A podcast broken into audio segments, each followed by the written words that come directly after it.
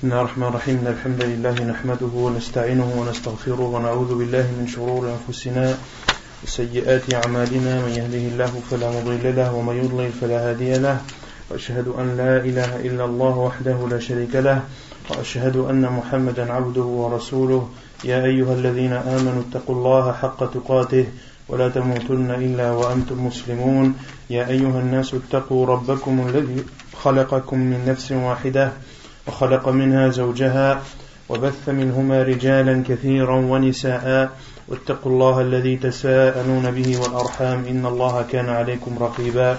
يا أيها الذين آمنوا اتقوا الله وقولوا قولا سديدا. يصلح لكم أعمالكم ويغفر لكم ذنوبكم. ومن يطع الله ورسوله فقد فاز فوزا عظيما. أما بعد فإن خير الكلام كلام الله وخير الهدي هدي محمد. صلى الله عليه وسلم وشر الأمور محدثاتها وكل محدثة بدعة وكل بدعة ضلالة وكل ضلالة في النار أما بعد Donc nous continuons l'explication du livre Al-Wajid, Fiqh Sunnah et Kitab al-Aziz, toujours dans le livre des ventes. La semaine dernière, on avait fini de traiter le chapitre de Al-Laqit, le chapitre de Al-Hiba, Afwan, le chapitre de Al-Hiba, à savoir le don et les donations. On avait traité la semaine dernière euh, le fait qu'il était qu'il y avait une exception sur revenir sur son don, que de faire un don ou un cadeau ou un présent à quelqu'un qu'il était interdit de revenir dessus. Et le professeur Hassan a comparé celui qui revient sur son don à, un chien qui, qui revient vers son vomissement ou son vomi. Et on avait dit qu'il y avait une exception à la règle qui est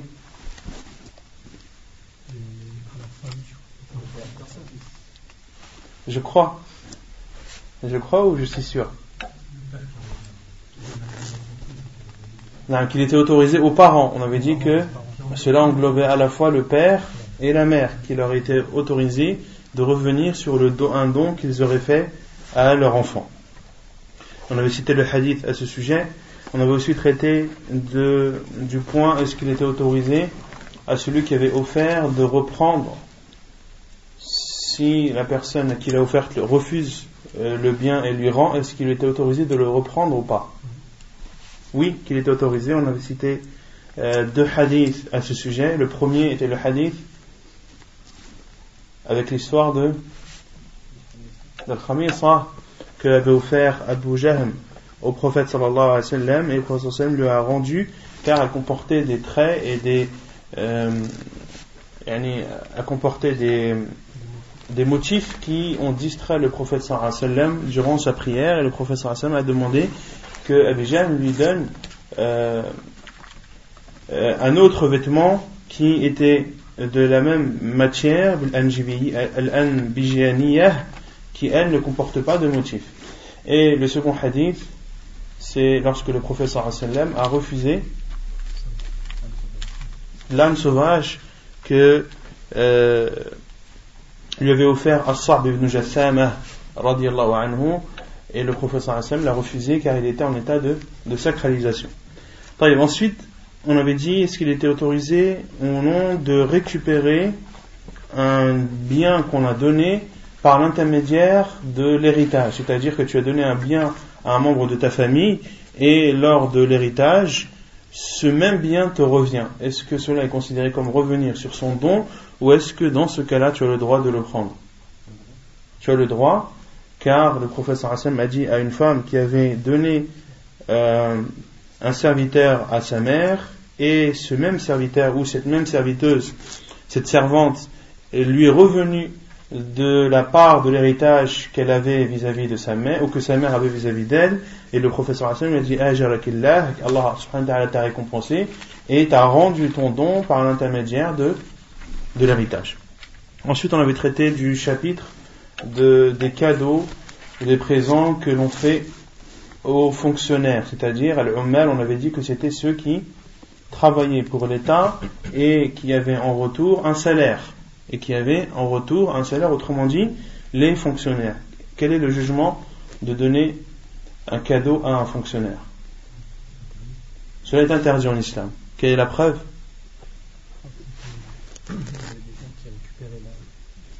Récupérer la zaquette. Si je me souviens bien. Non Ibn Lutbiyah, le professeur Hassan, a engagé Ibn Lutbiyah dans la zakat, c'est-à-dire qu'il l'a engagé en tant que fonctionnaire de l'État musulman, à savoir qu'il devait aller récupérer la zakat que les gens devaient donner, que ce soit la zakat liée à l'argent ou liée au, au troupeau, au bétail, ou liée à... Vous savez, vous avez oublié la zakat? Ou liée aux cultures? Ou liée aux cultures? Et, et lorsqu'il est revenu vers le professeur sallam, il lui a dit Hada lak wa hada Ceci est à toi, c'est-à-dire ceci revient aux musulmans, et ceci m'a été offert. Et là, le wa sallam s'est énervé et est monté sur son bar et a exhorté les gens et a dit que pensez-vous d'un peuple qui, lorsque l'on les envoie travailler, reviennent en disant ceci est à toi et ceci m'a été offert. Puis le professeur Hassan a dit qu'il reste donc dans la maison de son père et de sa mère et qu'il regarde si on lui offre ou pas.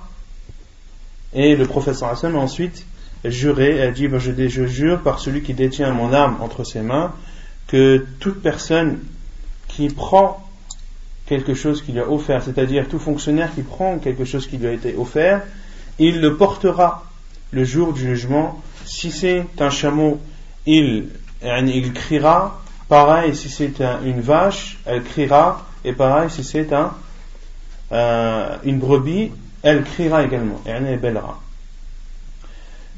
Et le professeur a levé sa main aux cieux, vers le ciel, au point que les compagnons de la ont vu la blancheur des aisselles du prophète et a dit Allahumma Allah al-ballard, Allah. Ai-je transmis, ai-je transmis, ai-je transmis. Donc les savants ont déduit de ce hadith qu'il était interdit de donner un cadeau, quelle que soit sa nature, à un fonctionnaire.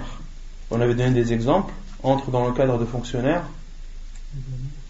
Ceux qui travaillent dans la zakat, ceux qui travaillent dans la zakat, également les juges. Les juges, ceux qui ont pour fonction d'être juges, c'est-à-dire d'appliquer des sentences et de juger les gens dans les différends qu'il y a entre eux. Et que le juge qui est rémunéré par l'État, c'est-à-dire qui a un salaire, n'a pas le droit de percevoir un cadeau, quelle que soit cette nature de cadeau. Pareil pour, on avait donné l'exemple de du professeur, professeur des écoles, qui sont les fonctionnaires de l'État, qui perçoivent un salaire, il est interdit de donner un cadeau à un professeur, quelle que soit la nature de ce cadeau. Et on avait donné euh, une fatawa des savants, à savoir que l'invitation n'entrait pas dans ce cas, que qu'ils avaient le droit de, de, de, de répondre à une invitation qu'on leur faisait, mais qu'ils qu'ils doivent prendre garde à ce que cela ne soit pas une habitude et que cela ne soit pas ensuite considéré comme une forme de, de courtoisie ou ensuite que ce professeur ou ce juge qui accepte les invitations se sente reconnaissant et se sente euh, redevable de quelque chose vis-à-vis de cette personne. C'est clair ou pas طيب يقول المؤلف العمرة والرقبة تعريفهما هما نوع من الهبة مؤقت بوقت فالعمر بضم المهملة وسكون الميم مع القصر مأخوذ من العمر والرقبة بوزن العمر مأخوذة من المراقبة لأنهم كانوا يفعلون ذلك في الجاهلية فيعطي الرجل الدار ويقول له أعمرتك إياها؟ أي أبحتها لك مدة عمرك؟ فقيل لها عمر لذلك فقيل لها عمر لذلك وكذا قيل لها رقبة لأن كل منهما يرقب موت متى يموت الآخر لترجع إليه وقد اعتبر النبي صلى الله عليه وسلم هذا التوقيت ملغيا وجعل كلا من العمر ورقبة لمن وهبت له حياته ولورثته من بعده لا ترجع للواهب Donc ensuite il y a le chapitre de Al-Umra wa Ruqba. Al-Umra wa Ruqba, pour les traduire en français c'est très difficile. Euh, la définition qu'a donnée l'auteur, ce sont deux sortes de dons, de donations, qui sont limitées par le temps. Quant à l'umra, elle est prise du terme al-umur. Al-umur signifie la vie, l'âge, la vie, la durée de vie sur cette terre. Et al-ruqba, qui a la même formulation que al-umra, qui est pris elle de al-muraqabah. Que signifie le muraqaba Que signifie le muraqaba La surveillance, c'est le fait de surveiller. Et l'auteur dit Et ceci, car il le faisait pendant l'époque anté-islamique, un homme donnait sa maison en disant c'est-à-dire que je t'autorise à utiliser cette, euh, cette maison le temps de ta vie. Tant que tu es vivant, tu auras le droit d'utiliser cette maison. Autrement dit, cette personne à qui, qui lui avait été mis à disposition cette maison, tant qu'il est vivant, il a le droit de d'y vivre. Et lorsqu'il meurt, cela revient à la personne qui lui a donné. Et certains faisaient l'inverse. C'est-à-dire, je te donne la maison tant que je suis vivant. Dès que je meurs, la maison revient à mes héritiers. et également al c'était utilisé quand il disait arqabtuka bayti c'est-à-dire que je te laisse la maison jusqu'à ce que l'un de, de, nous deux meure. Si c'est moi qui meurs, alors la maison te revient. Et si c'est toi qui meurs, alors je reprends la maison. Vous avez compris la différence entre les deux طيب وقد اعتبر ان le prophète صلى الله عليه وسلم a considéré التوقيت ملغيا a considéré ce, cette durée de temps comme n'étant pas considérée c'est-à-dire à partir du moment où une personne dit cela la condition qu'il a posée, à savoir le temps que tu vis ou le temps que je vis, est annulée. Et ceci est considéré comme un don.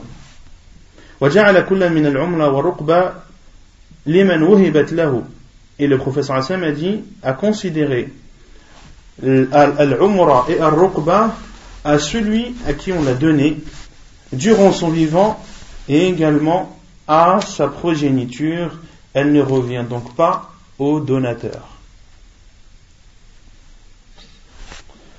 عن جابر بن عبد الله قال قال رسول الله صلى الله عليه وسلم العمرة جائزة لمن أعمرها والرقبة جائزة لمن أرقبها.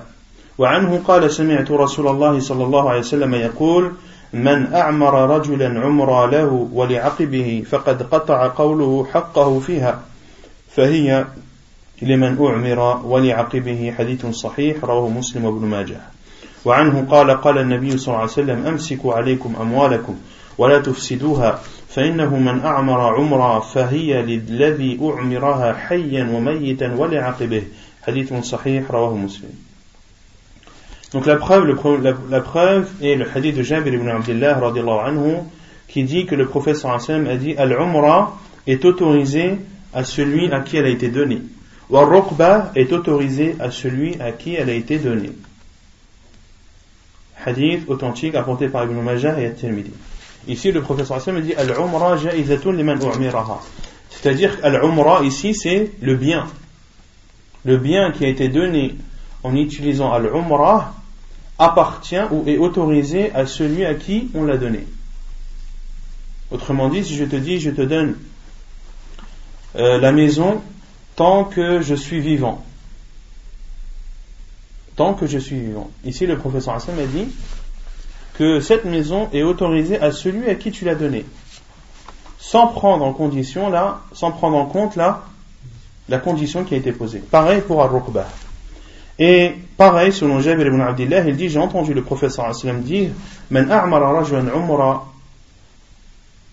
من أعمر رجلا عمر له ولعقبه فقد قطع قوله حقه فيها فهي liman u'mira wa li'aqibih. Et le professeur Hassan a dit dans un autre hadith, hadith de Jabir, j'ai entendu le professeur Hassan dire, celui qui donne un bien à un homme en faisant al-umrah, c'est-à-dire en posant comme condition durant tant qu'il est vivant, alors elle est considérée comme étant à celui à qui il l'a donné et à sa progéniture. Et le fait de prononcer cette parole, de dire je te la donne tant que tu es vivant ou tant que je suis vivant, ceci est considéré comme un don, c'est-à-dire qu'il n'est plus propriétaire de, ce bien. Et le professeur Hassan a appuyé encore en disant ce bien appartient à celui à qui il l'a donné et à sa progéniture. Et à sa progéniture. Pourquoi est-ce que le professeur Hassan a dit et à sa progéniture?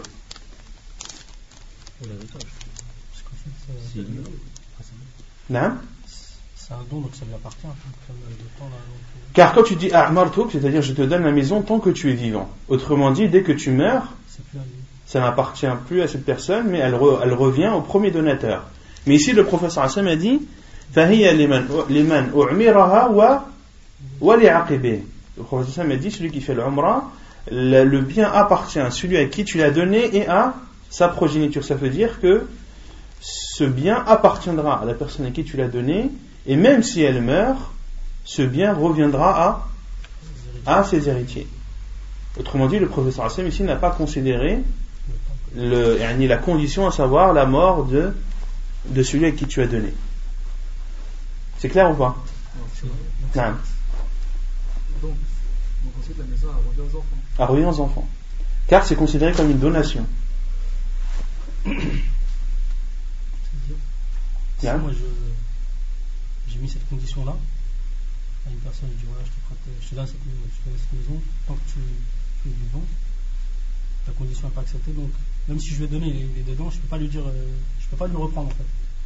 Tu peux pas le reprendre car. C'est considéré comme une donation. Voilà, c'est considéré comme une donation. Il y, a, il y a trois cas. Les savants disent qu'il y a trois cas. Il y a le premier cas lorsque tu dis A'amartuka had al-bayt wa li'aqibik. Par exemple, tu dis Je te donne cette maison tant que tu es vivant et également je la donne à ta progéniture. Ici, les savants disent que cette formule est considérée comme une hiba. Le fait de dire ça, c'est considéré comme, comme un don. Parce que tu donnes à la personne et en plus à, à ses héritiers. Donc, c'est comme si tu lui donnais, définitivement. Il y a aussi l'autre cas en disant A'martuk. Je te la donne tant que tu es vivant. Ici, les savants disent aussi que cela est considéré comme, comme un don. Après le hadith. Et il y a un troisième cas où là, il y a un khilaf des savants, à savoir je te la donne tant que je suis vivant. Je te la donne tant que je suis vivant.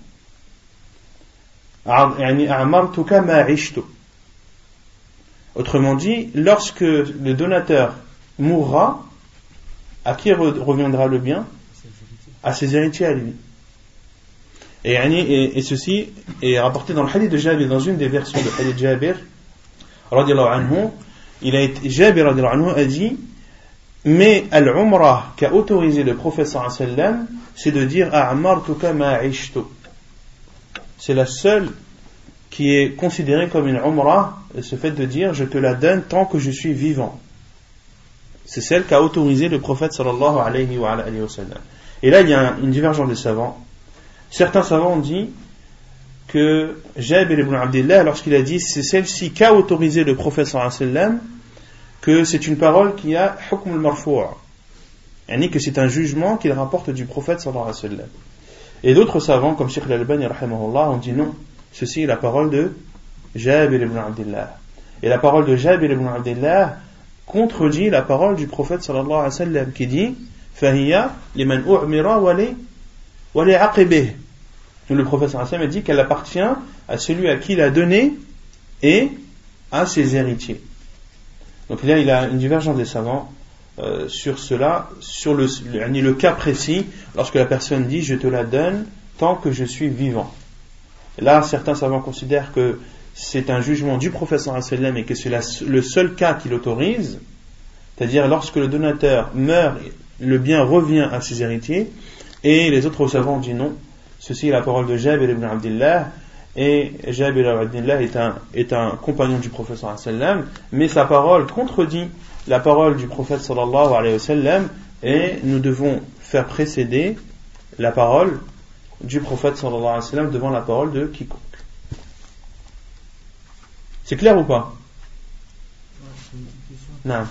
C'est-à-dire que là, euh, c'est-à-dire que là, on sort du contexte euh, du don mhm. et ça se transforme en. Si la personne dit, je te prête ma maison tant que je suis vivant, et ensuite à ma mort, cette maison euh, sera à ma descendance. Ça peut être considéré, en fait, c'est considéré comme un don euh, euh, qui, qui, est, qui est limité dans la durée. Ah, on peut considérer ça comme un don limité dans la durée, on peut considérer ça comme un prêt aussi. Ah, Parce que le prêt, on avait dit que le prêt pouvait être sous condition. Savoir que le prêt, quand tu prêtes quelque chose à quelqu'un, qu'il devait te le rendre. On avait donné les, cas dans lesquels il devait rendre la chose prêtée. Lorsqu'il a, lorsqu'il a fini d'en avoir, lorsqu'il n'en a plus besoin, là tu dois rendre ce qu'on t'a prêté. Ou lorsque le, prêteur a posé une condition, a dit voilà, je te le prête pour trois jours ou pour quatre jours. D'accord? Donc ici, c'est un prêt car il est, il est, duré, il, est délimité par une durée. Mais là aussi, euh, comment dire, cas, le fait de, dire je te le prête ou je te le donne tant que je suis vivant, ici aussi, c'est. On peut considérer que c'est un prêt, mais la durée est beaucoup plus longue. La durée est beaucoup plus longue et surtout, elle est indéfinie. Parce qu'on ne sait pas la personne quand est-ce qu'elle va mourir. Pareil pour un je te le donne euh, tant que l'un de nous deux ne meurt pas. Si je meurs, ça me revient à moi. Si je meurs, ça me revient à toi. Et si tu meurs, ça me revient à moi. La personne, elle peut mourir deux jours après, trois jours après. D'accord? Donc, on peut, on peut voir ça dans les deux sens, que c'est un don et que c'est un prêt. Non. Et la partie je te laisse la notion jusqu'à ce que l'un de nous Au niveau de la ruqba, bah, ça rentre dans le hadith du prophète sallallahu le premier hadith. Et ar est autorisé à celui à qui on l'a donné. C'est-à-dire, si c'est moi qui te donne une maison, je te donne la maison jusqu'à ce que l'un de nous deux meure. Ici, qui donne à l'autre? C'est moi qui te donne à toi. Donc ici, le professeur m'a considéré comme étant autorisé pour toi. Non. C'est clair? Dans le hadith, et il y a le troisième hadith, le hadith de Jabir également, qui dit que le professeur a dit Amsiku alaykum amwalakum. Wala tufsiduha. Gardez vos biens et ne, euh, ne les gaspillez pas ou ne, ne, ne, les mettez pas en péril.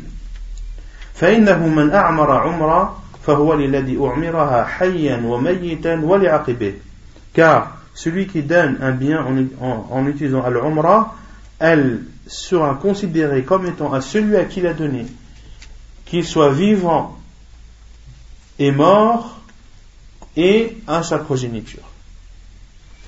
Donc ici dans ce hadith, le prophète a dit C'est-à-dire, gardez vos biens. Et ne les mettez pas en péril. Ici, le hadith du prophète est clair à savoir que si tu utilises l'umrah, tu mets en péril tes biens. C'est-à-dire que ceci est considéré comme comme comme une donation. Comme une donation. Et le professeur Sam a expliqué et appuyé en disant celui qui donne un bien en utilisant l'umra alors elle appartient à celui à qui il l'a donné. Qu'il soit vivant ou est mort. Qu'il soit vivant et mort et à et à sa progéniture. Et à ses héritiers hadith authentique inventé par Muslim dans son Sahih. Le prophète a dit elle, appartient à celui à qui tu l'as donné, qu'il soit vivant. C'est clair ou pas? Et mort. Comment est-ce qu'on peut comprendre la parole du prophète mort? Comment est-ce que quelque chose peut appartenir à quelqu'un qui est mort? Hein?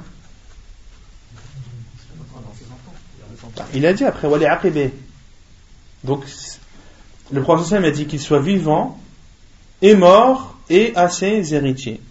C'est-à-dire que le prophète a, a séparé entre le fait que la personne soit morte et, et à ses héritiers. Donc comment est-ce que quelqu'un peut posséder quelque chose en étant mort? Non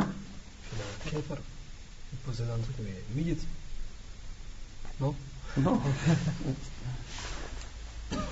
Et autrement dit, quand on dit mort, c'est-à-dire que quelqu'un meurt, mais la chose lui appartient même s'il est mort. C'est-à-dire que personne n'a le droit d'y toucher. Ensuite, non?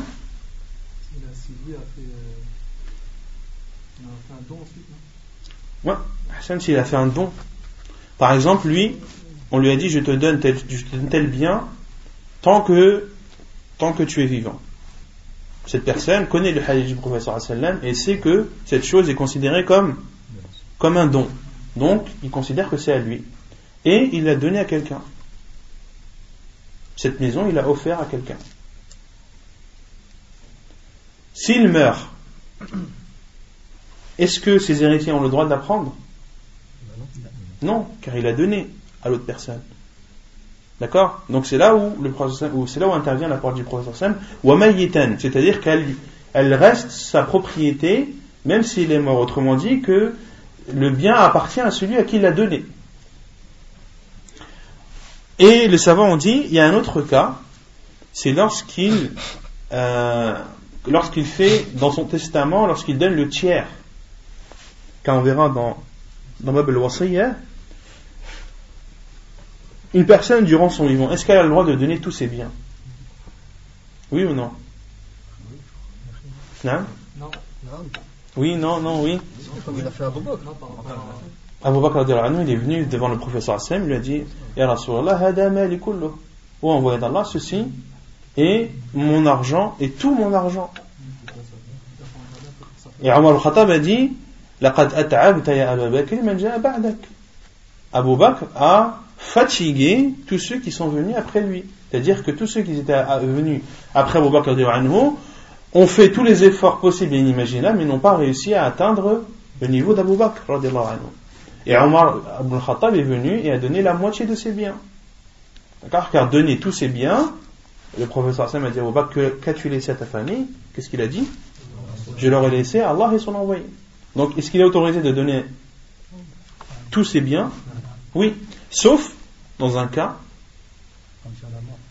quand la mort approche, quand la personne est sur son lit de mort, est-ce que là a le droit de donner tout ce qu'il veut? Non. Là, il a le droit de donner au maximum un tiers de ses biens. Et le professeur Aslam a dit kathir. Et le tiers, c'est déjà beaucoup. C'est déjà trop. Pourquoi? Car une personne qui est, euh, qui, est en train d'agoniser doit euh, laisser à sa famille de quoi? Un héritage suffisant pour ne pas que sa famille soit dans le besoin par la suite. D'accord? Donc on verra Inch'Allah ce hadith dans Bab al euh, mais il faut savoir que lorsque la personne agonise, elle n'a pas le droit de donner plus que le tiers de ses biens. Donc, ça peut aussi entrer dans ce cas que cette personne qui, à qui on a offert quelque chose en pesant comme condition tant que tu es vivant, on avait dit que cela était considéré comme une donation définitive et que cette personne a donné le tiers à quelqu'un et qu'il meurt. Combien revient à ses héritiers les deux tiers. Ces héritiers n'auront le droit de prendre que les deux tiers de ce qu'aura laissé leur père. Et le tiers appartiendra à celui, euh, à celui qui a été désigné par leur père, à savoir qu'il a, qu'il a donné ce tiers. C'est clair ou pas? Et donc le bien appartiendra aussi à sa progéniture, à ses héritiers.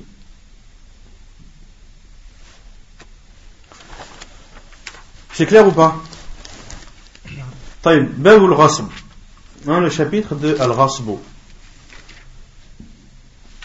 تعريفه الغصب أخذ حق الغير بغير حق donc, quelle est la traduction de al-ghasb en, en, en français La définition, c'est de prendre le bien de quelqu'un sans droit. La violation. Hein? La violation. C'est pas le vol. C'est pas la violation. C'est plus la euh, spoliation. La spoliation ou l'usurpation. Le fait de prendre le bien de quelqu'un sans en avoir l'autorisation. C'est clair ou pas? Et ici, pour que la, définition de l'auteur, parce que la définition de l'auteur, en fait, elle n'est pas précise. Il faut ajouter un mot pour qu'elle soit précise. Il dit c'est le fait de prendre le bien d'autrui sans droit. Autrement dit, sans en avoir droit. Et ceci est trop général. Il faut rajouter C'est le fait de prendre le bien d'autrui par force. Par force, sans en avoir le droit. Parce qu'il y a quatre choses qu'il faut bien distinguer. Et, le fait de, distinguer ces choses est très important en islam. Il y a al-ikhtilas, al-sariqa, al-khiyana et al-ghasb. Al-ikhtilas, c'est le fait de voler quelque chose et de prendre quelque chose ouvertement et de se sauver. Ceci, est-ce c'est qu'on appelle ça saliqa en arabe? Non, on appelle ça ikhtilas. Je sais pas comment on pourrait traduire ça en français. Si tu marches dans la rue, euh, tu as ton portable, quelqu'un vient, il te le prend et il sauve. C'est pas un vol. On peut pas, on considère pas ça comme un vol en islam. On va voir pourquoi on considère pas ça comme un vol. C'est, je sais pas comment on pourrait appeler ça. En arabe, ça s'appelle irtilas. Ça prouve que l'arabe est plus riche que le français. Ou soit qu'on connaît pas assez le français. C'est quoi en français un arraché Non On peut dire vol, oui, mais c'est le terme vol qui, qui me plaît pas.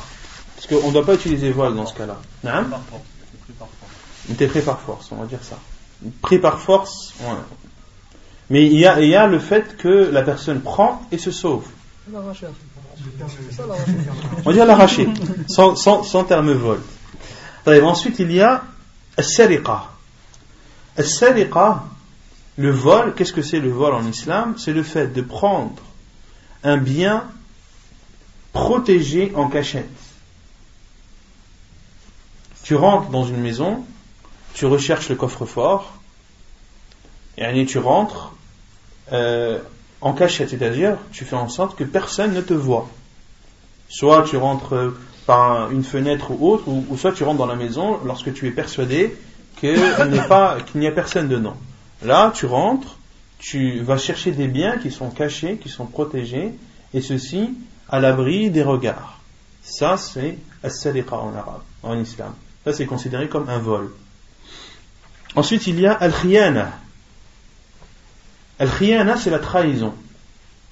C'est le fait de prendre le bien de quelqu'un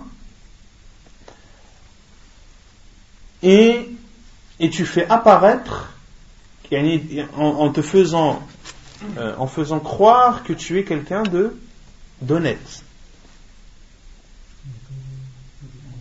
Un abus de confiance. Yani, tu es associé avec quelqu'un, il te fait confiance sur la caisse, toi tu prends. Tu prends, tu prends, tu prends, tu prends, en, faisant croire à, ton associé que tout est clean, qu'il n'y a pas de souci, que tu es quelqu'un de confiance, etc. Là, on appelle ça al-khiyana, c'est de la trahison. Et ensuite, il y a al-rasb. Al-rasb, c'est ce que, ce, le, sujet ou le, chapitre que l'on traite là actuellement. Al-rasb, c'est le fait de prendre possession de quelque chose, de, du bien d'autrui, qahran, c'est-à-dire par force. Qahran sans en avoir le droit. Quelle est la différence entre le premier et le deuxième? Parce que le premier, on a dit, c'était al-ikhtilas, c'est le fait de prendre quelque chose par force, mais en sauvant. Alors que lui, al-rasib, il ne se sauve pas. Il ne se sauve pas. C'est-à-dire que, par exemple, euh, il y a une terre qui appartient à ton frère, tu viens, tu, construis ta maison, normale, tranquille, sans avoir eu l'autorisation de ton frère. Et la maison, est-ce que tu vas la prendre et tu vas te sauver avec? Non. Tu es là, tu, tu caches rien du tout. Ici, on appelle ça al-ghasib. Pourquoi est-ce que c'est important de différencier ces quatre cas? Non Non, parce qu'il y a une différence dans, dans le jugement. Le professeur Hassan a dit. Le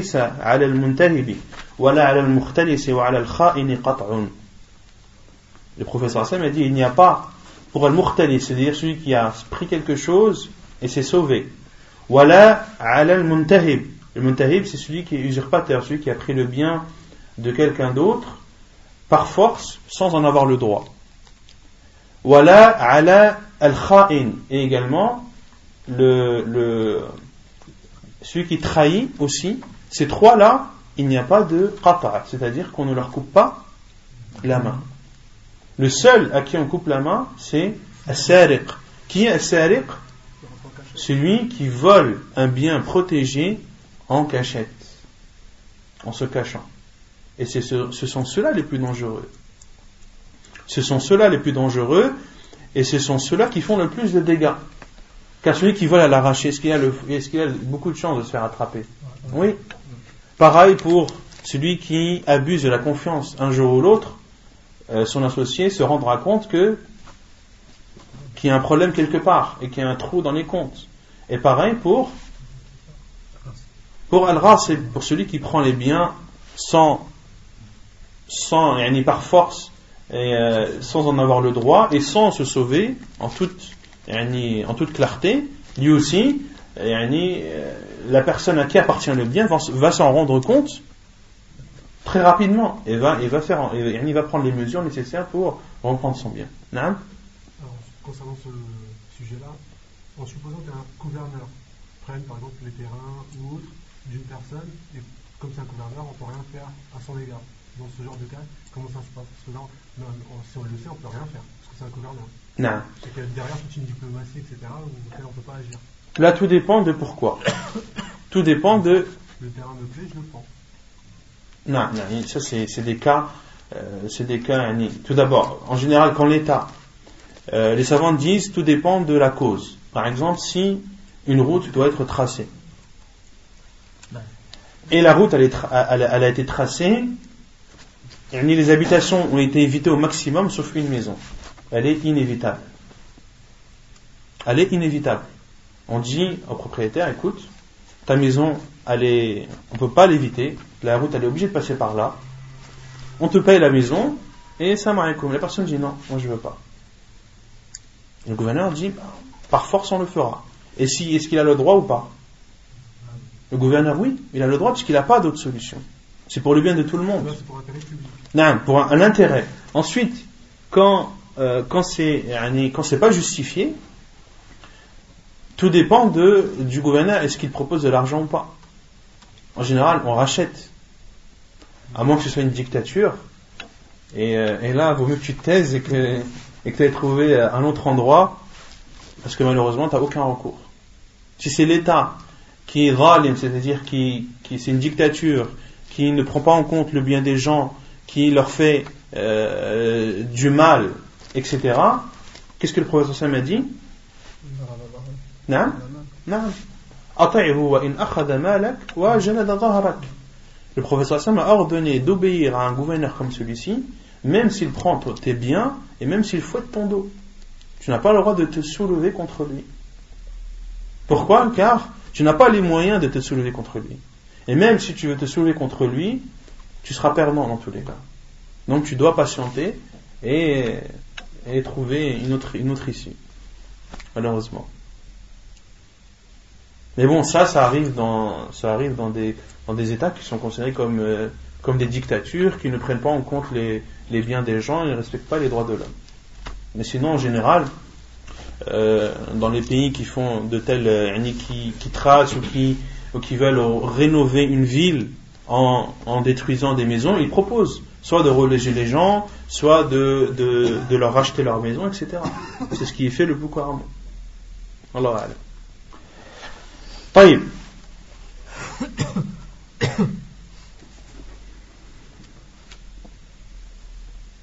حكمه le jugement de al-ghasb de l'usurpation وهو حكمه وهو ظلم والظلم ظلمات يوم القيامة الغصب c'est-à-dire l'usurpation c'est une injustice et l'injustice sera euh, des ténèbres le jour du jugement قال تعالى ولا تحسبن الله غافلا عما يعمل الظالمون إنما يؤخرهم ليوم تشخص فيه الأبصار مهطعين مقانعي رؤوسهم لا يرتد إليهم طرفهم وأفئدتهم هواء كما في سورة إبراهيم versets 42 et 43 Allah subhanahu wa ta'ala dit et ne pense pas qu'Allah est inattentif à ce que font les injustes il leur accordera un délai jusqu'au jour où les regards se figeront.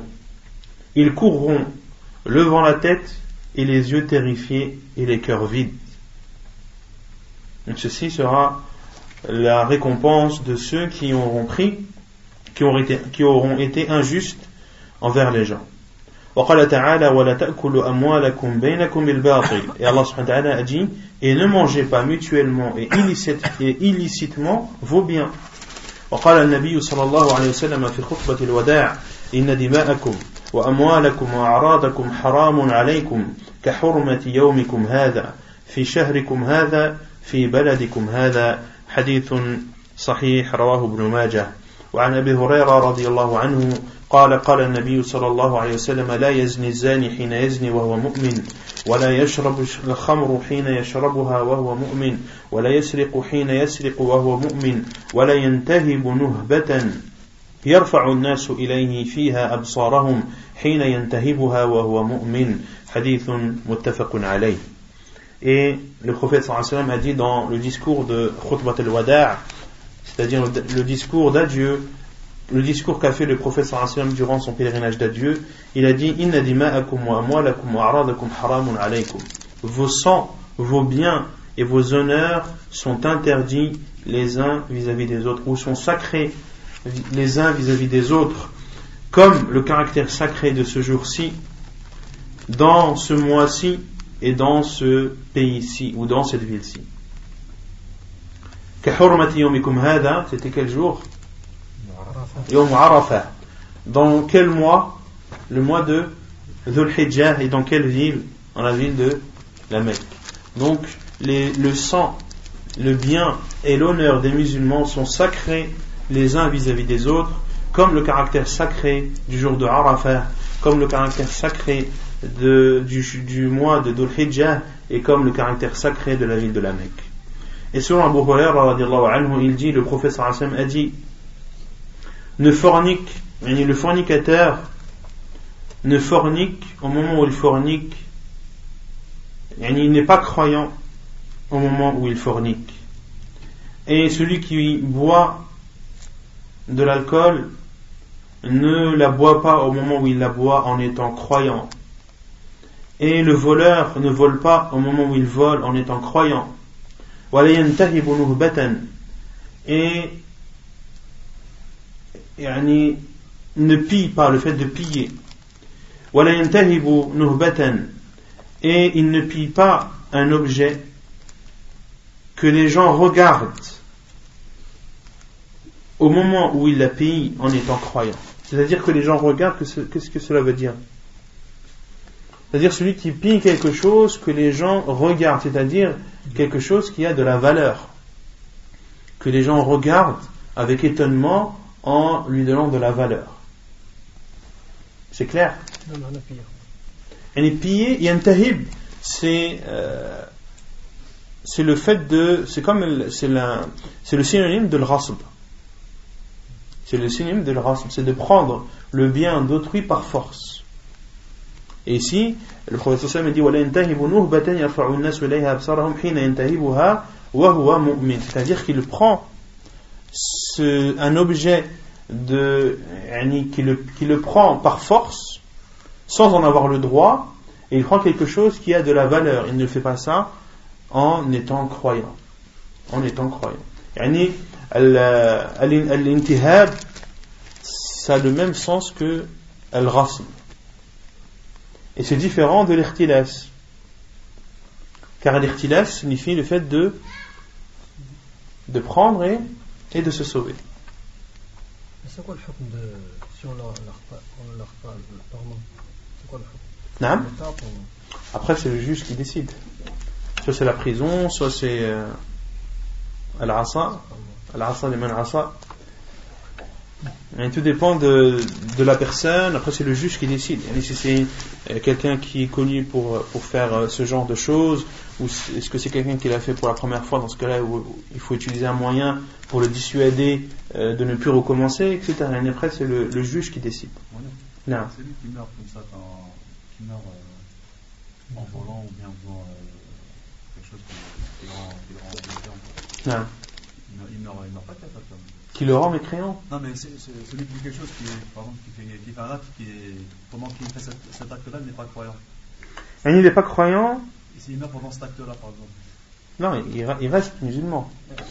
Et les savants disent, je crois qu'il y a un hadith où, euh, en parlant de, de Zani, que, que sa foi monte au-dessus de lui, comme un, une ombre. Je ne sais pas si ce hadith-là, j'ai dans la tête, mais je n'ai pas l'authenticité de ce hadith. Vous connaissez ou pas Il est connu ce hadith. Et lorsqu'il lorsqu'il termine, la foi redescend et revient en lui. Mais ça ne veut pas dire qu'il sort de l'islam. On ne dit pas qu'il sort de l'islam.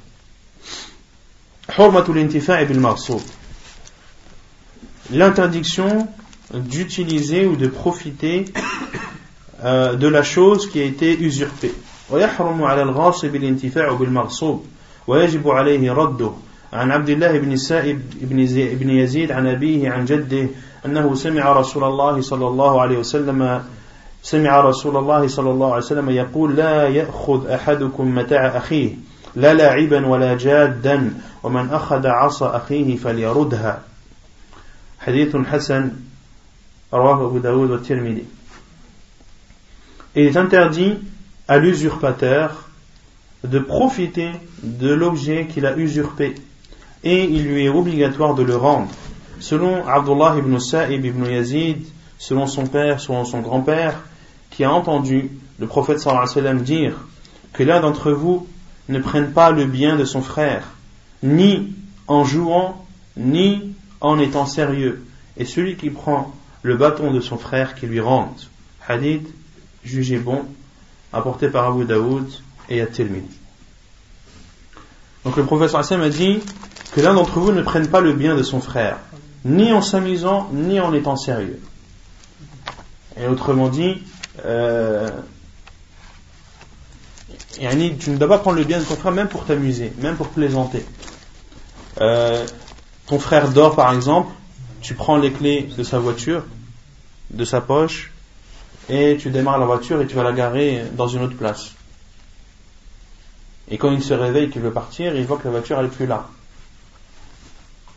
Ou par exemple, et tu remets les clés dans sa poche. Il voit que les clés sont dans sa poche et que la voiture n'est plus là. Qu'est-ce qu'il va croire? Que c'est un vol, etc. Et puis tu vas venir après, tu vas dire que c'était une plaisanterie, c'est un gag, etc. Ça, non, c'est pas autorisé en islam. Tu n'as pas le droit de prendre le bien de ton frère, ni en s'amusant, et ni en étant sérieux. En étant sérieux, c'est pire encore. Et le professeur Hassan a dit, et celui qui prend le, le bâton de son frère, qu'il lui rende. Et c'est un hadith jugé bon euh, par Sheikh al-Albani ta'ala. Et ce hadith me fait penser à une petite anecdote. Euh, il y a longtemps, on était avec un frère dans la mosquée, j'avais un, un, bâton dans la main. Il me l'a pris. Par, euh, par, euh, par surprise. Il me l'a pris par surprise. Je lui ai dit, ah, le professeur il a dit, celui qui prend le bâton de son frère, qu'il lui rende. Le frère, il a, il a rigolé, mais attends, c'est quoi ce hadith que tu viens de m'inventer et tout? Ça n'existe pas. Comme par hasard, euh, tu sors le hadith euh, qui est pile poil, euh, qui correspond bien à cette situation, le bâton, etc. Je, je, te ramène le hadith dans 2-3 jours. Deux, trois jours, je ramène le hadith. Ça me dit celui qui prend le bâton de son frère qui lui rentre. Et il a avoué, alhamdoulilah. À c'est une petite anecdote qui m'a fait remémorer des souvenirs. وعن أبي هريرة رضي الله عنه قال قال رسول الله صلى الله عليه وسلم من كانت له مظلمة لأخيه من عرضه أو شيء فليتحلله منه اليوم قبل أن لا يكون دينار ولا درهم وإن كان له عمل صالح أخذ منه بقدر مظلمته وإن لم تكن له حسنات أخذ من سيئات صاحبه فحمل عليه. Et selon Abu Hurairah, il dit, le prophète sallallahu alayhi wa sallam a dit, celui qui a une injustice vis-à-vis de son frère concernant son honneur, son honneur ou autre, qu'il demande le pardon et qu'il se fasse pardonner. avant qu'il se le fasse pardonner ce jour c'est-à-dire le plus vite possible, aujourd'hui. Avant que ne vienne un jour où il n'y aura ni dinar ni dirham. S'il il a des bonnes actions à son compte, eh bien, on prendra de ces bonnes actions qu'on donnera à la personne qui l'a offensé ou envers qui il a été injuste de façon proportionnelle à son injustice. Et si cette personne qui a offensé n'a plus de bonnes, de bonnes actions à, son compte, alors on prendra des mauvaises actions de celui envers qui il a été injuste et elles seront jetées sur lui. Il devra les prendre. Hadith authentique apporté par Al-Bukhari et Al-Tirmidhi. C'est clair? Celui qui est tué en défendant ses biens est considéré comme un martyr. Et ça c'est le titre de l'auteur, mais c'est aussi un hadith authentique du prophète sallallahu alayhi wa sallam, rapporté par Al-Bukhari et Muslim, où le prophète sallallahu alayhi wa sallam a dit Man qutila duna malihi fahuwa shahid. ويجوز للإنسان الدفاع عن نفسه وماله إذا قصده آخر إذا قصده آخر لقتله أو أخذ ماله عن أبي هريرة قال جاء رجل إلى رسول الله صلى الله عليه وسلم قال يا رسول الله أرأيت إن جاء رجل يريد أخذ مالي؟ قال فلا تعطه مالك. قال أرأيت إن قتلني قال قاتله. قال أرأيت إن قتلني؟ قال فأنت شهيد. قال أرأيت إن قتلته؟ قال هو في النار. حديث صحيح رواه مسلم والنسائي. Il est autorisé à l'être humain de se défendre, de défendre sa personne et ses biens lorsqu'une autre personne la menace soit de le tuer ou soit de prendre ses biens. Selon Abu Hurairah anhu,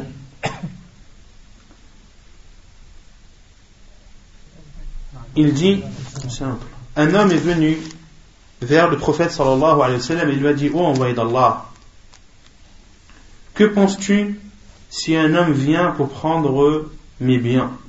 Le professeur Hassan m'a dit ne lui donne pas tes biens.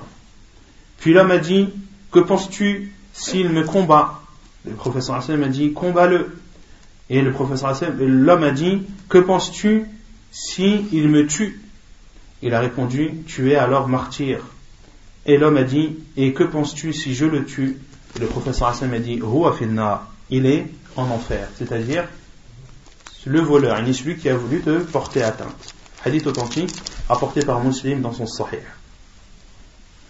Donc ce hadith est clair, à savoir que la personne a le droit de défendre sa personne et défendre ses biens, même si cela l'amène à tuer la personne. Et les savants disent que tu dois toujours utiliser le moyen le plus, le plus, le plus souple au niveau de la défense. C'est-à-dire, il y a quelqu'un qui veut prendre ton argent, pas tu prends un, sabre et, tu lui coupes la tête. Alors que lui, il a, il a, que ses mains. Là, non. Et tu dois, s'il te pousse, tu le pousses. Si il commence à, mettre des coups, tu mets des coups. Et, et, si tu vois que vraiment son but c'est de te tuer, et que tu en as la preuve, et que là tu dois te défendre, là tu as le droit de d'utiliser la force, même si cela t'amène à le tuer, car c'est de la légitime défense. Mais le retour doit être proportionnel à ce qui, à, l'offense qui est faite. Et euh, ensuite, dans, dans, dans, ce cas, le fait de, de tuer et d'être tué, ça rentre après dans, dans, le Kitab al-Qadha, dans le livre des jugements, comment le juge doit euh, réagir lorsque quelqu'un dit euh, lorsqu'on trouve un tueur et un tué. Et le tueur dit, il, a voulu me tuer, il a voulu me prendre mon argent, il a voulu me, me, tuer, donc je me suis défendu, et c'est pour ça qu'il est mort. Et la famille du défunt dit non. C'est pas possible, il n'est pas connu pour ça. C'est euh, lui qui l'a tué. C'est le, le, le, tueur qui a, qui, est, qui a offensé. D'accord? Là, certains savants disent, certains savants disent que si cela, que, que le, tueur doit apporter la preuve. Il doit apporter la preuve que c'est celui qui a été tué qui a voulu le tuer ou lui prendre son argent ou etc. etc. Si il n'apporte pas la preuve, alors on le tue.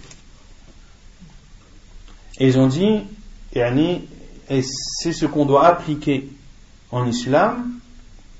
Et ensuite, si cette personne réellement était la victime, alors Allah la récompensera. Mais le jugement que l'on doit faire, c'est de la tuer tant qu'elle n'apporte pas de preuves. Pourquoi est-ce que les savants ont dit cela? Certains savants ont dit car si on ne fait pas ça, tu vas tuer quelqu'un et tu vas dire oui mais c'est lui qui a voulu me tuer. Et tout le monde tuerait tout le monde et ils, auraient une justification d'office, à savoir c'est lui qui a voulu me tuer, même si j'en apporte pas la preuve. Vous avez compris? Non. Même si c'est deux musulmans. Non. Non, après tout dépend. S'il y en a un qui veut prendre ton argent, si c'est un musulman qui veut te tuer, qu'est-ce que tu fais? Tu dis tu moi Non. Ici, dans, dans, le hadith, euh, l'homme a dit si un homme vient, un homme, ça peut être un homme musulman comme un homme non musulman. Et d'autres savants ont dit non. Il faut voir, il faut étudier le cas du tueur et de celui qui a été tué. Il faut étudier leur cas. Si celui qui a été tué était connu pour être un voleur, pour, euh, pour, pour offenser les gens, pour les, pour les raqueter, etc., etc., et pour être violent, dans ce cas, on considère la parole du tueur comme étant vraie, et que vraiment il s'est défendu. Et si c'est l'inverse, on considère que c'est l'inverse. Et ça, c'est la vie de Cheikh l'Islam Ibn Taymiyyah, rahimahullah ta'ala. طيب غصب الأرض le fait d'usurper une terre عن سعيد بن زيد رضي الله عنه قال سمعت رسول الله صلى الله عليه وسلم يقول من ظلم من الأرض شيئا طوقه من سبع أراضين وعن سالم عن أبيه رضي الله عنه قال قال النبي صلى الله عليه وسلم من أخذ من الأرض شيئا بغير حقه خسف به يوم القيامة إلى سبع أراضين. ومن غصب أرضا فغرسها أو بنى فيها ألزم بقلع الغرس وهدم البناء لقوله صلى الله عليه وسلم ليس لعرق ظالم حق Donc, le fait d'usurper une terre, selon Saïd ibn Zayd, qui est Saïd ibn Zayd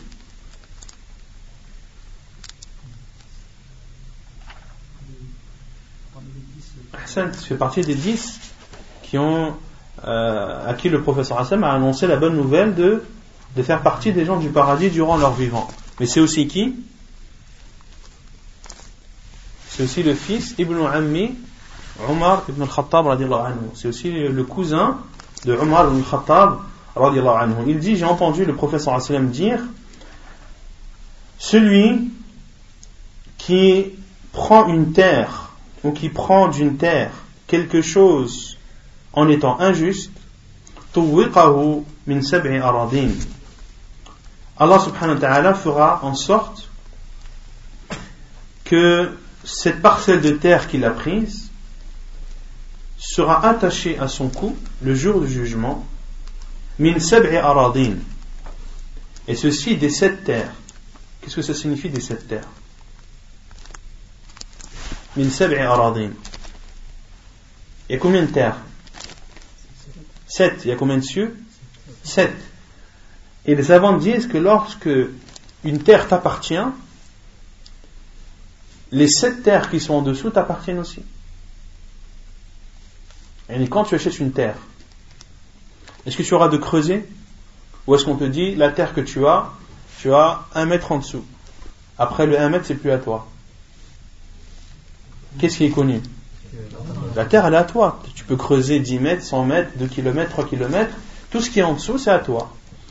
Et la personne qui vole ou qui prend, et qui usurpe, c'est-à-dire qui prend une parcelle de terre qui ne lui appartient pas par force, sans en avoir le droit, eh bien le jour du jugement, cette parcelle de terre, c'est-à-dire de la première terre jusqu'à la septième, toute cette parcelle de terre, il devra, là, elle sera attachée à son cou le jour du jugement, voilà, billah.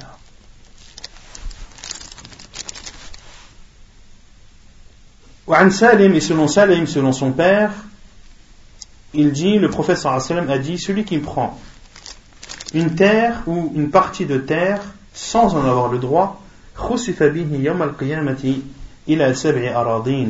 il sera plongé le jour du jugement dans cette terre jusqu'à arriver à la septième. Et celui qui usurpe celui qui usurpe une terre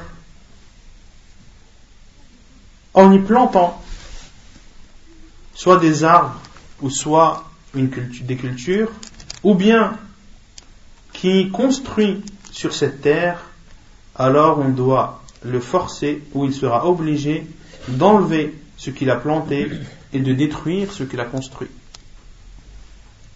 La preuve est la parole du professeur sallam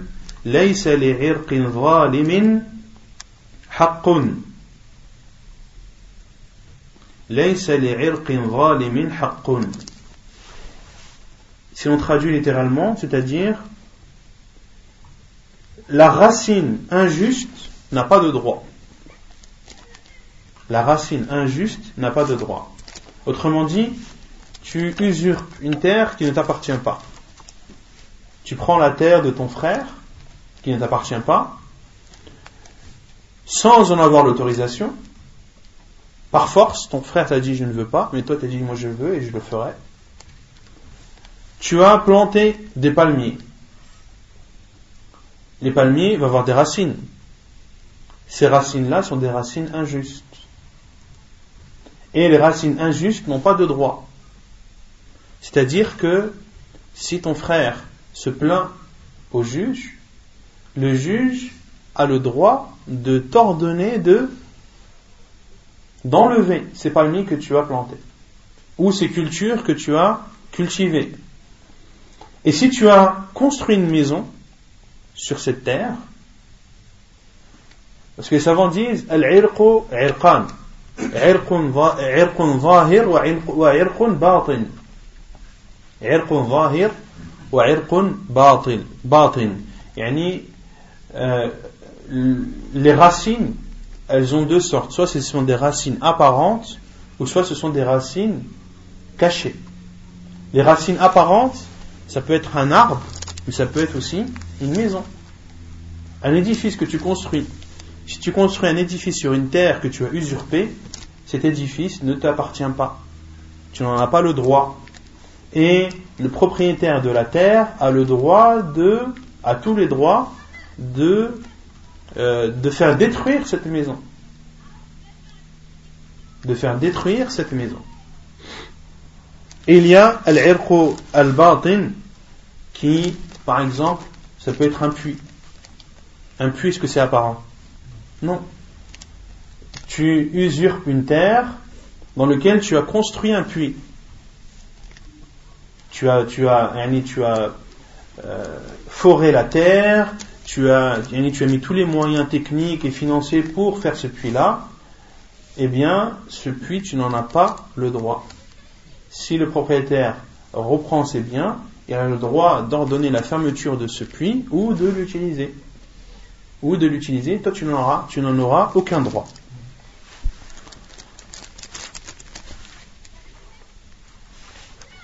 Pareil pour la maison.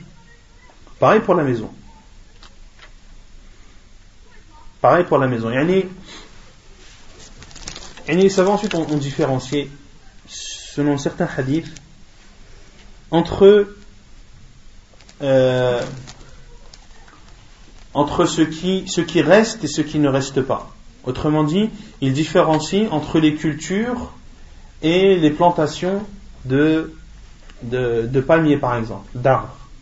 Car quand tu plantes un arbre, surtout des arbres fruitiers, ça ne pousse pas du jour au lendemain. Et ça demande des, années, voire, voire une dizaine d'années. Surtout pour les palmiers, pour planter un palmier, pour qu'il pousse et qu'il puisse donner des, dates, il faut attendre au moins entre 5 et 10 ans. Donc ici, les savants disent, si quelqu'un a usurpé une terre, tu as usurpé une terre dans laquelle tu as, tu as planté, on va dire, des cultures, du blé par exemple. Et ici, il y a quatre avis des savants. Certains savants ont dit, tu n'as le droit à rien du tout.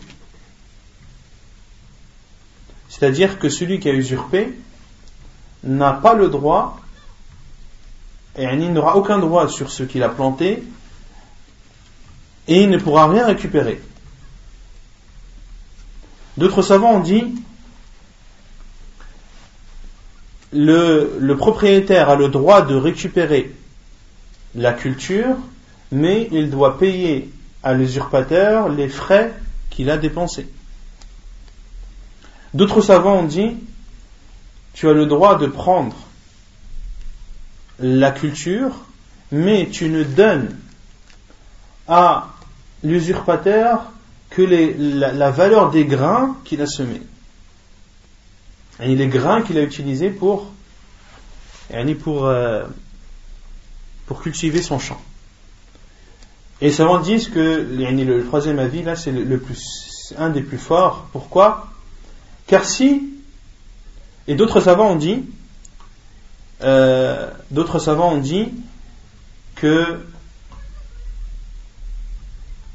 il, euh, il a le droit de prendre sa culture, c'est-à-dire l'usurpateur, mais il doit payer, soit il paye l'équivalent en location, ou soit il partage avec le propriétaire. Autrement dit, quelqu'un qui a usurpé une terre, il a cultivé je ne sais pas combien d'hectares. Certains savants ont dit qu'il a le droit de prendre le blé, mais il doit payer une location à, au propriétaire. Par exemple, si il a usurpé cette terre pendant deux ans, trois ans, il devra payer la location de cette terre d'une durée de deux ans ou trois ans. Ou bien, ou bien le propriétaire dit, moi je veux la moitié, la moitié des récoltes. Et certains savants ont dit cela, et d'autres n'ont pas accepté cet avis. On dit que cet avis ne peut pas être acceptable. Pourquoi? Hein? C'est pas son terrain, c'est pas à lui. C'est pas à lui, et, et c'est pas à lui, certes, mais qu'est-ce qu'il a perdu dans l'histoire? L'usurpateur. Hein on va dire, il a perdu, euh, on va dire, il, il, est perdant par rapport à ce qu'il voulait au, départ. Mais là, lui, il a récupéré sa culture et qu'est-ce qu'il devra faire en, retour? Soit donner une partie ou soit payer la location. Si on faisait ça, tout le monde irait prendre une parcelle de terre qui n'est pas à lui, il la cultive, il dit de toute façon, au pire des cas, soit je lui donne une part, soit je lui paye la location. C'est pour ça que les autres savants ont dit non, tu ne lui donnes que les grains la valeur des grains qu'il a utilisés pour ce mécart, c'est réellement ce qui lui appartient. Tout le reste, ça ne lui appartient pas. Tous les efforts qu'il a fait, tout, tout ce qu'il a cultivé, c'est quelque chose qu'il a fait injustement. Donc ça ne lui revient pas. Et c'est pour ça que les gens disent c'est cet avis-là le plus juste. Pourquoi? Car la personne, l'usurpateur, est perdant, est perdant, et il ne recommencera plus ce qu'il a fait. Et s'il recommence, ce sera à ses risques et périls, au risque de, euh, de, de, ne, de, de ne récupérer que le, le prix des, des grains qu'il a utilisés pour, pour sa semence. Vous avez compris ou pas? Et d'autres savants ont dit Non. Est-ce que ça, rentre dans les biens qui est dans la coque Est-ce que ça rentre dans le, ce que disais tout à l'heure, on n'a pas le droit de profiter de ce bien Profiter du bien Justement. Non, ça rentre aussi dans ce cas-là, c'est que tu n'as pas le droit de profiter du bien que tu as usurpé. Et là, le fait de prendre une partie revient à, profiter de, de, ce que, de ce que tu as usurpé. Ça, c'est l'avis de, de certains savants et pas, et pas de la plupart. Euh, et c'est l'avis le plus sûr, Allah Alam. Dans le cas de racines non-voyantes, c'est dans le racines voyantes, et dans le cas de racines non-voyantes, c'est-à-dire établissement ou autre, comment ça se passe Établissement Maison ou autre Maison ou autre, tout dépend du propriétaire. Si le propriétaire dit euh, la maison, c'est bon, on la rase. Moi, je veux pas de maison dans ma terre. Là, l'usurpateur a perdu. Il n'a rien, il a rien en retour. Par contre, si le propriétaire dit moi, cette maison, j'aimerais bien la garder. Et les savants disent que tu dois donner à l'usurpateur le, le, prix de la matière première. C'est-à-dire si c'est une villa, par exemple, ben la villa, tu peux euh, faire appel à des, experts qui vont te dire cette villa-là, ça correspond à tant de, de, de, kilos de ciment, à tant de bois, à tant de carrelage, etc. Et la maison qui vaut, je sais pas, 200 000 euros, eh ben, la matière première, eh ben, elle ne vaut que 50 000 euros. Là, tu donnes 50 000 euros à, l'usurpateur. Il va te dire, oui, mais attends, c'est bien beau ce que tu fais là, mais hein, il y a un architecte derrière, il y a des travailleurs, il y a le maçon, il y a ci, il y a ça, il y a la location des... Ça, c'est une perte de l'usurpateur. Car il a travaillé sur quelque chose qu'il n'avait pas le droit. Et le professeur Hassan m'a dit a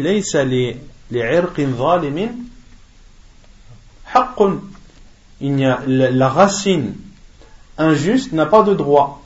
Tout le travail que tu fais sur quelque chose dont tu n'avais pas le droit d'utiliser, tout ce travail, tout ce que tu auras dépensé sera en vain.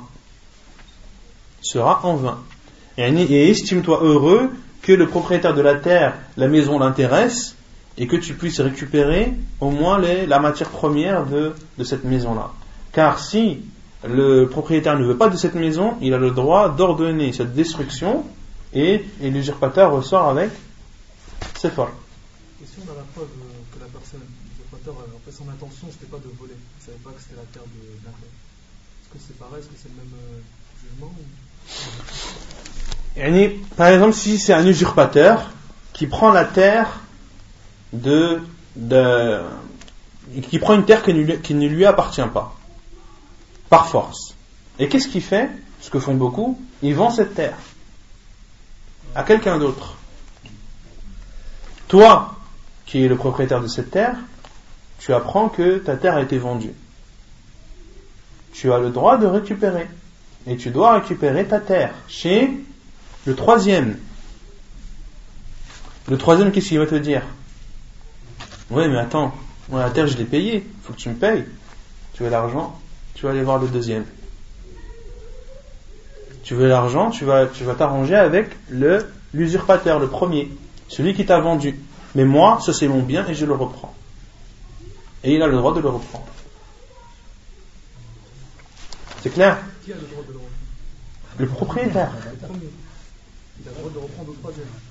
Le premier qui le reprend en troisième. Et le deuxième qui a usurpé devra rembourser et payer avec. Entre le deuxième et le troisième, c'est une, affaire qui les regarde. Mais toi, en aucun cas, toi, le propriétaire, tu dois assumer les erreurs des autres. Toi, tu reprends ton bien parce que c'est ton bien.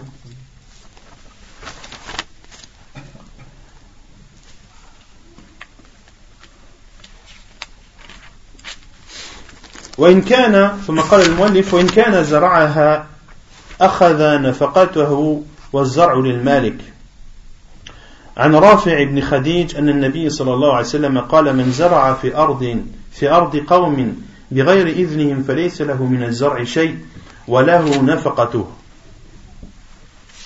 وله نفقته حديث صحيح رواه الترمذي وابن ماجه. Ici, Et si cet homme, cet usurpateur, a cultivé des cultures, alors il, prend ce qu'il a dépensé et la culture revient au propriétaire. Selon Rafi ibn Khadij, le prophète sallam, il dit que le prophète sallam a dit celui qui cultive une terre, la terre d'un peuple sans en avoir leur autorisation, il n'aura de cette culture rien, et seul lui reviendra les dépenses qu'il a faites. Seul lui reviendra les dépenses qu'il a faites. Et certains savants différencient entre al-zar' et entre al-ghars. Qu'est-ce que le ghars et qu'est-ce que la différence entre al-zar' et al-ghars? C'est planter, planter des arbres. Et quand on parle de al-zar', c'est semer, de, de, de cultiver, soit du blé, soit de l'orge, etc. Et certains savants ont différencié entre al-ghars et al-zara. Et on dit qu'on sait du ghars, tout doit être enlevé. Par exemple, si c'est des, arbres qui ont été plantés, le propriétaire doit demander qu'on arrache ces arbres. Et s'il y a euh, un préjudice derrière, c'est à l'usurpateur d'en payer les frais. Par exemple, quelqu'un qui a planté dans, ta terre mille arbres. Et toi, tu veux pas de ces arbres. Tu vas enlever tu vas demander à l'usurpateur d'enlever les mille arbres. Mais tu vas te retrouver avec mille cratères. Qui va, va compenser cela? Qui va payer les frais de ces cratères et de les reboucher? C'est l'usurpateur. Pareil pour une maison. Si tu détruis la maison et qu'en fin de compte, tu as, un cratère, là, là c'est à, l'usurpateur d'en payer les frais. Et concernant le concernant les, palmiers, certains savants ont donné des exceptions, à savoir que si le propriétaire de la terre veut garder les palmiers, et l'usurpateur dit non, les palmiers, je, ne veux pas lui donner. Je ne veux pas qu'il en profite. Je vais les arracher, comme ça il va en planter et il va attendre 10 ans avant d'avoir des dates. Là, les savants ont dit que dans ce cas-là, le propriétaire a le droit de garder les palmiers. Et que l'usurpateur a le droit de prendre les palmiers à condition que cela est justifié. À condition que cela est justifié. Si il a besoin, par exemple, de ces arbres, de ces palmiers, pour les planter dans, sa terre qui lui appartient à lui. Dans ce cas, il les prend et euh, le, propriétaire n'a rien à dire. Par contre, si on sait qu'il veut les prendre, les arracher uniquement pour les jeter et les gaspiller et ou porter atteinte au propriétaire et ne, pas vouloir qu'il l'utilise et qu'il en profite, là les savants disent que le juge doit, doit, doit donner raison au propriétaire. Doit donner raison au propriétaire, car dans ce cas, l'usurpateur se fait du mal à lui-même et il fait du mal au propriétaire. Et le professeur Hassan a dit La darara, voilà dirar. Point de mal. Ne, ne vous faites pas du mal, ne faites pas de mal à vous-même et n'en faites pas aux autres. C'est clair ou pas Pas de questions ونكتفي بهذا القدر سبحانك اللهم وبحمدك أشهد أن لا إله إلا أنت استغفرك وأتوب إليك إن شاء الله on Thème brûlure la semaine prochaine.